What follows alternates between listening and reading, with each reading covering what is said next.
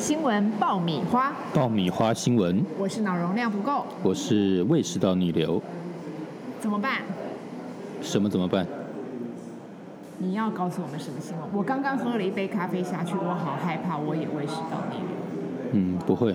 你如果胃食道逆流的话，我建议这时候如果你没有这个福胃什么什么几位服几位服饰定的人，家真的不来。对，没关系，我们可以买一件这个 H&M 的纯棉的这个围巾，你可以这个把很舒服的围巾好好的放在你的肚子上，让它暖和暖和，你就会感到一阵暖意，就不会那么不舒服了。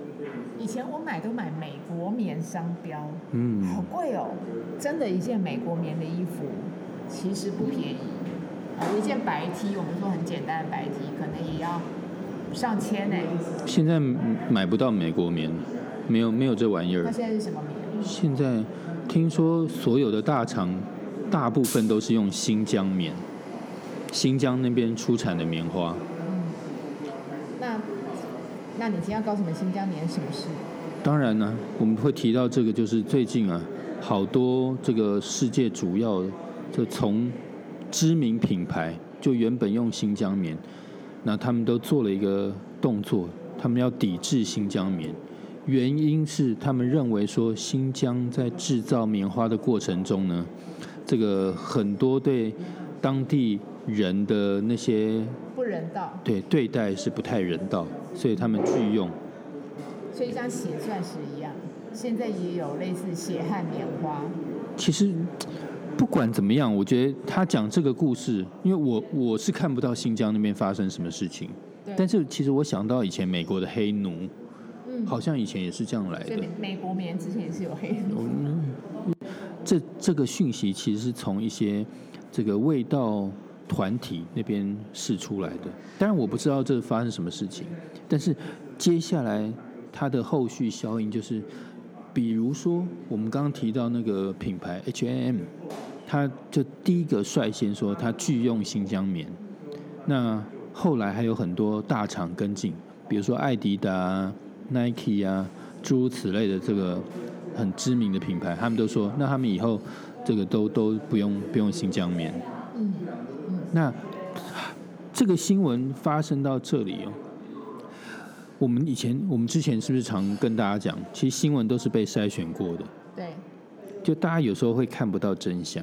是，所以，嗯、甚至比如说，尤其是电视新闻，那筛选的更厉害，我们都完全看不到一些政府的负面新闻。所以，其实这件事情，当然站在此时此刻，很多从网络上丢出来的新闻讯息也好，言论也好，就一昧一昧的是站在说我反对新疆棉的立场去去去跟他抗争。应该就说，因为我不想要让他不人道的事情继续发生，所以好像主流的声音就认为说，拒用新疆棉是现在应该所有人应该要做的一件正确的事情。嗯，对，所以那些挺新疆棉的艺人，尤其是艺人，他们就会被骂说这是国耻，这些人就是为了市场，为了钱，可以不顾原则。所以现在其实很多艺人也这应样。对，应该应该是说，就是比如说，我打个比方，我刚刚提到艾迪达嘛对，艾迪达平常最喜欢用很多的艺人去做他们的广告，比如张张钧甯，对对不对？是好多人，你的偶像嘛，对我我好爱他他，对，但他挺新疆棉。不不没办法，因为现在变成说，呃，当然是我觉得全世界用新疆棉这是一个以前既定的事实，那现在又他们又说，哎，我拒用新疆棉，所以现在导致说一很多的中国中国人，他们对于这些拒用新疆棉的厂牌，他们做一个抵制。那抵制的话，首先遭殃的就是原本帮这些厂牌做代言的明星，所以他们不得不跳出来表态，说他们其实是支持新疆棉，所以他们以后不再做艾迪达或者是 H&M 这些厂牌的代言人，他们必须要这样做，他们之后可能才会继续可以在中国有市场。哎，你会，不会觉得这件事情幕后有一点奇怪？因为啊，血汗新疆棉这个事情，它不是一天，也就是说，今天新疆棉新疆棉这件事情，它不是发生一个月，然后被大家知道，它是已经很多年的状况。因为我看了一个东西，好像是在去年年初的时候，其实就有人针对新疆棉做了一一篇报道。可这个报道发生的时候，已经也都是好几年以后，他才做专案嘛。所以我好奇是说，突然在这个时间点发生，你不会觉得这个是那个拉斯维加斯中美两个冲突之后，暗中在商业上较劲的一件事情？因为 H&M、M、Adidas 这些都是西方大厂，所以呢，他们其实慢慢的在意识形态上在跟你较劲了，会不会？这是中美的一个我觉得不不不无可能，不无可能。但是我讲可可能更更单纯、更浅白一点，就是其实用新疆棉的大厂不止我们刚刚提到，其实像 Uniqlo，你看这种成衣厂，是。或者是无印良品和，日本的哦，他们都其实他们他们都都用新疆棉，因为我就说嘛，因为现在美国棉基本上快没了嘛，所以你如果需要棉的话像，百分之八十就就必须要用新疆棉。但是其实哦，我我我看这件事情的角度不太一样。首先就是我我其实因为我我我我这个人哦，一定要眼见为凭，因为我看不到新疆那边发生什么事。我是像这个新闻，我就有两个好奇，因为我其实我也没有看到画面。有人说在新疆，很多人就像是呃被放在那个劳改集中营一样，他们的生活环境旁边都有那种铁链，就是那个铁网，生活非常不自由。讲的让你想到德国的集中营，啊，所以呢就说哎要要支持，呃，就让他们有人权有自由，所以要抵制。好严肃、哦，对，但是我找不到画面，相关画面，不知道因为我很想知道它到底是如何生产，因为这是关键。看看不到啊。对你，你这个才是，就是我们讲说，哎，这个东西到底有没有人道？那支持或不支持？我我觉得中间其实是可以折中的。如果其实我每次你对对那些味道团体啊，我都会打一个问号啊。我已经比我我我我把我知道的跟你讲分享一下，比如说现在这个搞流浪狗这这件事情的人就很多，比如说什么爱妈哦，爱妈或者是一些协会，但你知道这些人他们不是有爱心，他们都是还是为了钱。怎么说？就你知道吗？像他比如说那个，我我举一个小例子就好。嗯，他你现在只要抓到流浪狗，带去打晶片，你就可以有钱。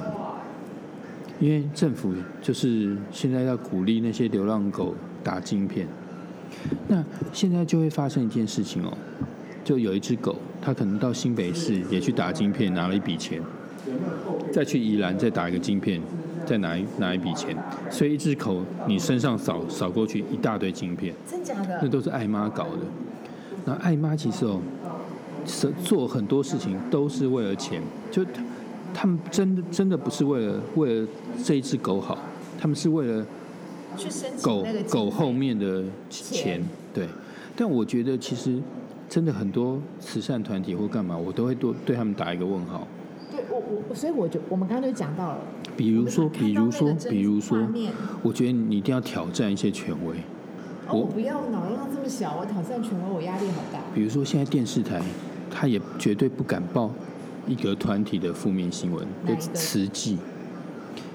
哇，你贴谁谁谁敢报？慈济负面新闻，谁就遭殃啊。没有，但但是但是我不讲他什么负面，我我我同我我同理可证。但是我觉得慈济每次一些重大灾难，他们到第一线，然后去做一些救援，然后给一些粮食，我觉得那太棒。我觉得他们那些速度，每次救援的速度都比政府快对但是另外一方，我觉得很多事情就一体两面。比如说慈济，现在它现在已经变台湾最大资源回收的中心，是但因为慈济的这个资源回收做得非常透彻，而且它的价钱非常好，所以就导致原本很多靠资源回收一些老阿公老阿妈，他们没没饭吃，因为他们收不到东西，大家都想要把这些这些东西给慈济。那他要不要干脆加入慈济？对，进进不去，进不去，那个就就像铜墙铁壁一样，你你不捐钱或干嘛，你是很难很难进去那个体系。要捐钱。有，我听说是这样子，不只是捐钱，就是他们会按时有一些这个你你对上人表示这个这个敬敬仰的一些一些，但那个是要付出。孝心，他们看得到吗？嗯，看不到。慈善团体。那那个，我我那对，那这个可能我我这个这个东西我不好说。因为你刚刚那个问不是不是，我说你刚刚那个问题我不好说，因为我不是那么了解。但是资源回收这件事情我清楚，我敢讲。但我的意思是说，其实很多这种不管是这种环保团体啊、人道团体，其实哦，大家看的都是表面，嗯，真正的其实都在后面。嗯我我们讲更白一点，政府是不是有很多这种劳工团体，比如说台铁工会啊，或是什么华航工会啊？那你们有没有很好奇一件事情？哪件事为什么工会的头头都可以有的当什么不分区立委？为什么他们都可以做做到这么这样的位置？所以他们是身份没有进入，表面上没有加入任何一个政党，他是一个没有无政党，但其实实际上。他们就是某政党的庄家的意思是这样，应该对，呃，浅碟是是这样没有错，但实际上，我我说是实际状状状况，因为像台铁工会啊、华航工会这种，或是什么那种工单位的工会，他们其实就是一种，对，就像你讲，他们其实是一个票仓，因为他们的会员凝结力很高，哦，所以选举的时候非常非常好用。那所以说，能当这些工会的理事长，其实到最后其实都是政治人物。就这种单位到后来衍生，衍生已经不是真的是为了劳工的权益在发生，就是为了政治的利益。那我我的我的意思，我会转这么远的意思，我就说，其实现在很多的团体号称它是什么人道人道精神团队，对，或者是环保团体啊，其实背后都是有利益的。他们其实可能是哎，跟你要钱要不到，我来抗争，抗争到你你愿意付钱为止。对我这样这样我大概知道，就是但不代表新疆棉这件事情一定相关，因为这个证据我们还在找。对，我们就看不到，还在发生嘛，这些还在发生。你找到可以跟我们讲一下，我们可以开第二集，因为我真的很想知道他的幕后到底有什么原因。那你可以给我张钧甯的 line 吗？他挺新疆棉的。我要问他，我要问他。他在现，他现在在台湾已经抽掉了。你知道这个地方就是非黑即白，他没有没有一个就是呃自己人跟非自己人中间就画了一道鸿沟，他没有灰色芒果干，也没有也没有也没有对芒果干发酵。你不是我的朋友，就是我的敌人，完全没有其他的颜色。新闻爆米花，爆米花新闻，下回见，拜拜。